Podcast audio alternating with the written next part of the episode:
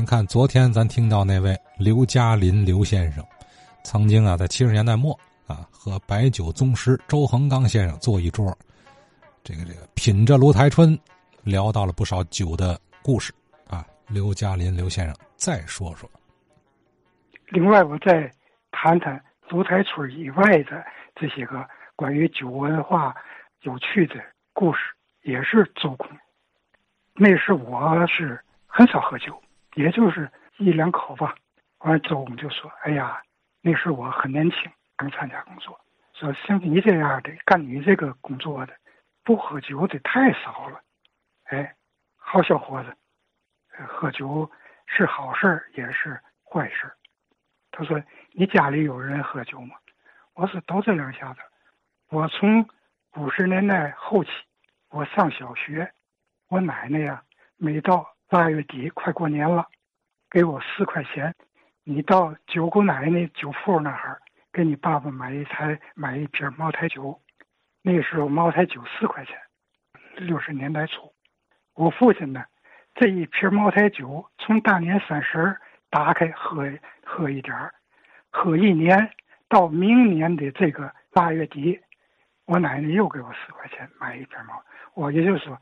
我父亲一年喝一瓶茅台，不是因为喝不起，是喝不喝不喜欢喝酒。刮风啊，下雪呀，变天儿，我奶奶就说：“喝点酒，喝点酒暖暖。”做点鱼虾的时候，哎，这个菜好，你喝喝酒。那时候三钱一个小酒盅，叫酒脑，就喝那么一一小孬，三钱。我就跟周公讲，他说：“哎呀。”你这个家家庭啊，真是会用酒，他不是说会喝酒，会用酒，特别强调的用酒。说你父亲喝酒用什么酒具啊？我说我父亲有一套比较好的小酒具，青花瓷的，外边一个六角形的壶，当中呢放一个小酒壶，像就跟形状像现在的保温杯，细长细高。很小，有个盖儿，也就放二两酒，然后在那个套里头倒开热水，把这个酒壶搁里边，温这么十分二十分钟的再喝。周公说的好，告诉老爷子就这么喝酒。他说：“你看过《红楼梦》吗？老家母、老祖宗在家族聚会的时候，嘱咐贾宝玉喝酒要温一温。”他们喝的是黄酒、花雕，必须要温一温。咱们天津喝这个花雕酒比较少，就是白酒啊、啤酒啊。这喝花雕酒是赵公给我讲是有讲究的，不是拿过来就喝。喝花雕酒是要小铜锅，铜做的铜锅，把这个花雕酒它都是坛子装的小坛子儿，倒到小铜锅里头，放上冰糖，把它。加热，然后放在温凉再喝。他说：“家老家母没学过化学，但是他很符合化学我们搞化工的这个专业的这个要求。咱们叫酒，白酒，在化学上头叫乙醇，哎，化学名称乙醇，因为这生产设备的这个原因原因呢，它里会产一些个。”混合一些个甲醇很难分离，这个乙醇呢，就是咱们要喝的酒有营养成分，有养生功能。这个甲醇呢，对人体是有害的。喝凉酒，打开瓶你就喝，你就把甲醇、乙醇，当然甲醇含量比较低，你就喝下去了。短时间少量的喝，没什么伤大的伤害。如果你是这个老酒友。喝的量非常大，这个甲醇存储在身体里，对身体就是有害的。他说：“你父亲这个喝酒，你尽孝，一个是给他买酒，一个是给他温酒。再一个酒具，他说这个美食配美器，喝酒也是，你喝好酒，拿个大玻璃杯，拿个大饭碗，那就把这个酒品味就给拉下来了。周公人家都是从专业的角度。”另外，这个酒具比较早期的，就是瓷的，很小很小的，装三千酒，叫酒孬。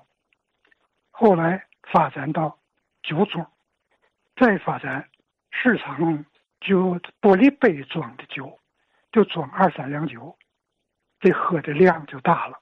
原来三千四千，现在就二两三两了。再发展就是拿喝茶的茶杯了，那就得装三四两酒了。再发展，这都周公给我讲的啊，我这是现炖现卖的。叫聚爱开喝，聚爱开喝就是一人半斤，这量就又上去了。再发展，就是路边这个小摊儿，到了夏天，路边有点这个花生仁儿啊，有点这个呃呃毛豆角啊，就在那儿拿一箱子来一箱啤酒，就都吹了，吹喇叭，就是拿个瓶不往杯里倒了。就直接一扬脖就半瓶子下去了，再一扬脖一瓶子没了。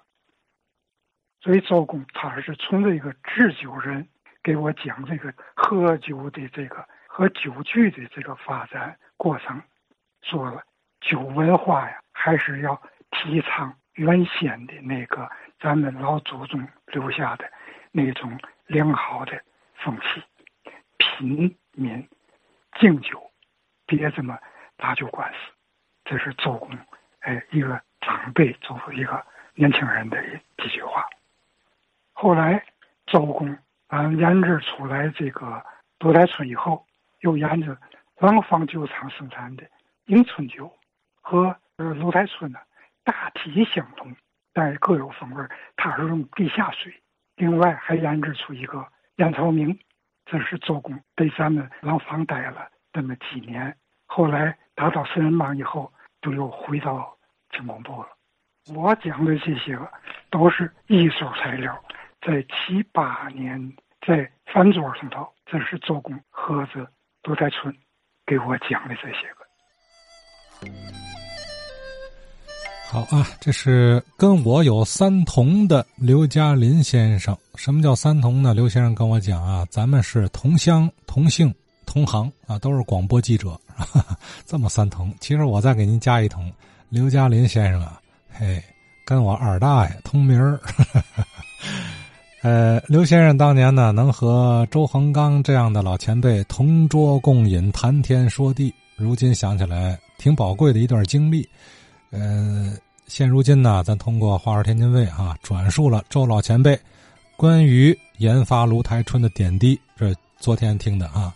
以及啊，用专业的角度，呃，澄清了一些这个江湖传闻啊，并且呢，传授了如何正确品酒的观念啊，这都是酒文化的组成部分啊。别的不提，咱就记住一点就行：喝酒不怕啊，少量且要温酒，你别开盖就干，受不了，对吧？越好酒，你得越得细细的咂摸滋味这就跟听《话说天津卫》一样。